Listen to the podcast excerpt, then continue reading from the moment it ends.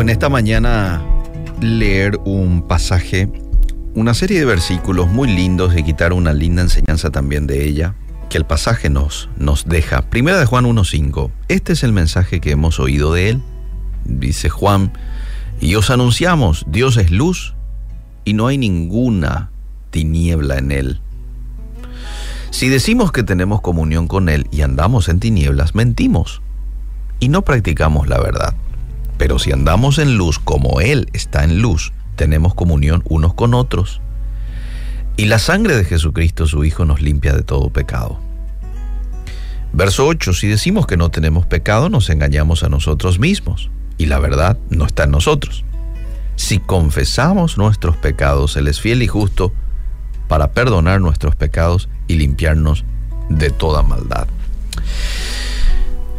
Una de las razones por las que los cristianos podemos llegar a dudar de nuestra salvación, porque hay mucha gente que te pregunta, ¿se pierde, no se pierde? Bueno, una de las razones por las cuales se puede llegar a dudar de la salvación es la presencia de pecados en nuestras vidas. Según Primera de Juan 1.6, las personas que profesan fe mientras continúan teniendo un estilo de vida pecaminoso se engañan a sí mismas y andan en tinieblas. Es muy fácil decir, yo soy un hijo de Dios. Yo soy este, un hombre, un cristiano, sigo los pasos de Jesús, pero después ando como a mí se me antoja. Eh, es fácil, pero por el otro lado también es incoherente. No, yo tengo que demostrar con mis acciones lo que estoy diciendo. Si digo soy cristiano, pues entonces lo tengo que demostrar con mis acciones. Ahora, el versículo 7 ofrece alivio a quienes somos salvos. ¿Qué dice el verso 7? Que aunque pudiéramos llegar a pecar, esto no significa que perderemos la salvación, sino que si pecamos, tenemos a Jesús y su sangre que nos limpia de todo pecado. Este pasaje que acabo de compartir nos explica cómo yo hoy debo lidiar con el pecado.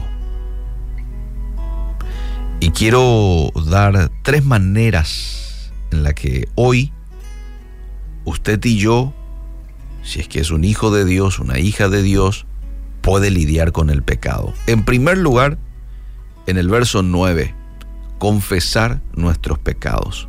Si cometemos algún pecado en este transitar de la vida, bueno, la palabra de Dios nos da la salida, nos indica dónde está la puerta de salida y es la de confesar nuestros pecados. La confesión debe ser nuestra primera reacción cuando tropecemos y caigamos. Significa confesar a Dios que hemos actuado de una manera incompatible con su carácter, con sus normas. Y por el otro lado, yo confieso porque también estoy solicitando de su purificación, de su perdón. Después otro pasaje, no en este en particular, también nos alienta a que confesemos nuestros pecados unos a otros y que oremos unos por otros para que seáis sanados. Claro, porque el tener dentro eh, pecados que de pronto no lo confesamos, en ocasiones ni a Dios mucha gente, muchas veces, eh, nos hace mal a la larga nos hace mal. Entonces la palabra de Dios nos invita a confesarle a Dios y también a confesar nuestros pecados unos a otros y orar unos por otros para obtener la, la paz, ¿verdad? Para obtener la sanidad que este hecho nos ofrece. Entonces, ¿cómo yo lidio con el pecado? En primer lugar, confesando nuestros pecados. Ahí lo dice en el verso 9. En segundo lugar, recordando que Cristo es nuestro abogado ante el Padre. La voluntad de Dios es que no pequemos nunca. Pero cuando lo hacemos, Cristo es nuestro defensor en el tribunal de Dios. Su sacrificio en la cruz expió por completo nuestro pecado y satisfizo la justicia divina. Entonces cuando nos arrepentimos y creemos de corazón que Cristo murió por nuestros pecados y nos justificó ante Dios, Dios nos perdona. ¿Mm? Yo me arrepiento, yo confieso mi pecado y Dios me perdona. Qué bueno, qué bendición, qué privilegio es tener un abogado ante el Padre, ¿verdad? Jesús mismo, el Hijo de Dios. Y en tercer punto, una manera de lidiar con el pecado, la primera es confesando nuestros pecados, la segunda es recordando que tenemos abogado ante el Padre y lo tercero, recordar que el pecado no es una práctica continua para el creyente verdadero. Mm. El que practica el pecado es del diablo, dice un pasaje. El que practica, no el que peca, el que practica, el que lo toma como un hábito. ¿Por qué tenemos que recordar esto de que el pecado no es una práctica continua para el creyente verdadero? Porque si nacimos de Dios y el Espíritu Santo habita en nosotros, no podemos seguir una vida de pecado como estilo de vida. Pueden haber breves periodos de transgresión. Pueden haber breves periodos en donde uno de pronto bueno, se descuidó con la oración, se descuidó con la lectura de la Biblia, se descuidó eh, en su relación con Dios y bueno, comete pecados uno, dos días, pero el Espíritu de Dios está obrando en nosotros, eh, muchas veces poniendo esa tristeza en, nuestras, en nuestros corazones, ¿verdad? Ese mal sabor, por más de que estés cometiendo algún pecado que, bueno, te puede dar algún placer momentáneo, pero igual luego tenés un mal sabor. Bueno, ese es el Espíritu Santo ya actuando dentro nuestro. Y Él obra en nosotros para cambiar nuestras prácticas y para cambiar nuestros deseos. La desobediencia de un creyente acarrea la disciplina del Señor, no la pérdida de la salvación. Acarrea la disciplina del Señor. Sin embargo, como hijos de Dios, nunca debemos justificar nuestra desobediencia ni abusar de la gracia de Dios para vivir en pecado. Por el contrario, debemos practicar la obediencia y la santidad. El que es realmente salvo tiene un deseo por vivir en santidad. ¿Mm?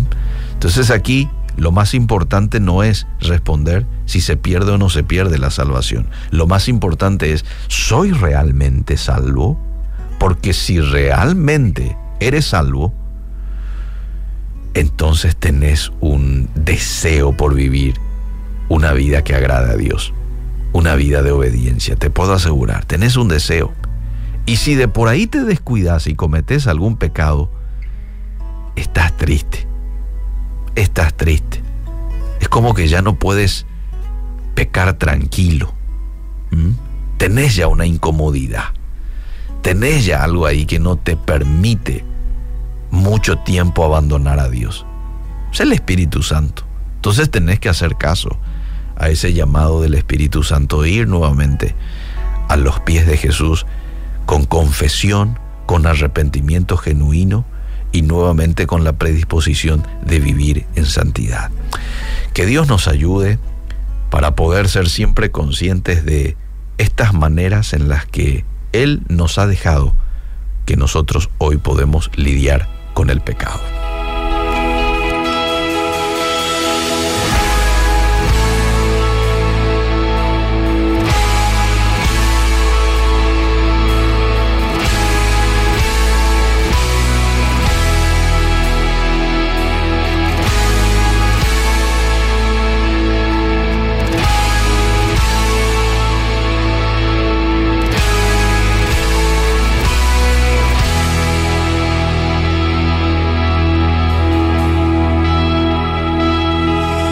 que el mal se levante contra mí, no temeré, no temeré. Y aunque ve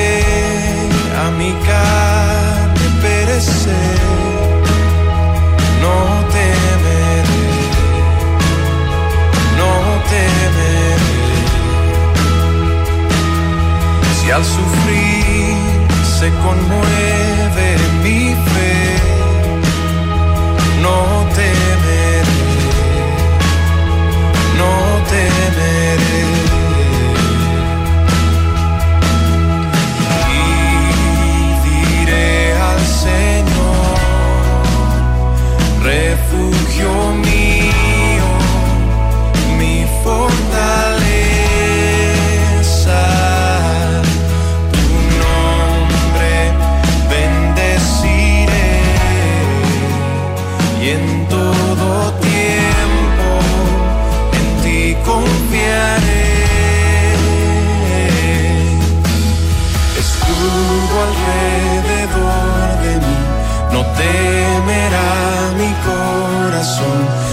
salvación es del Señor.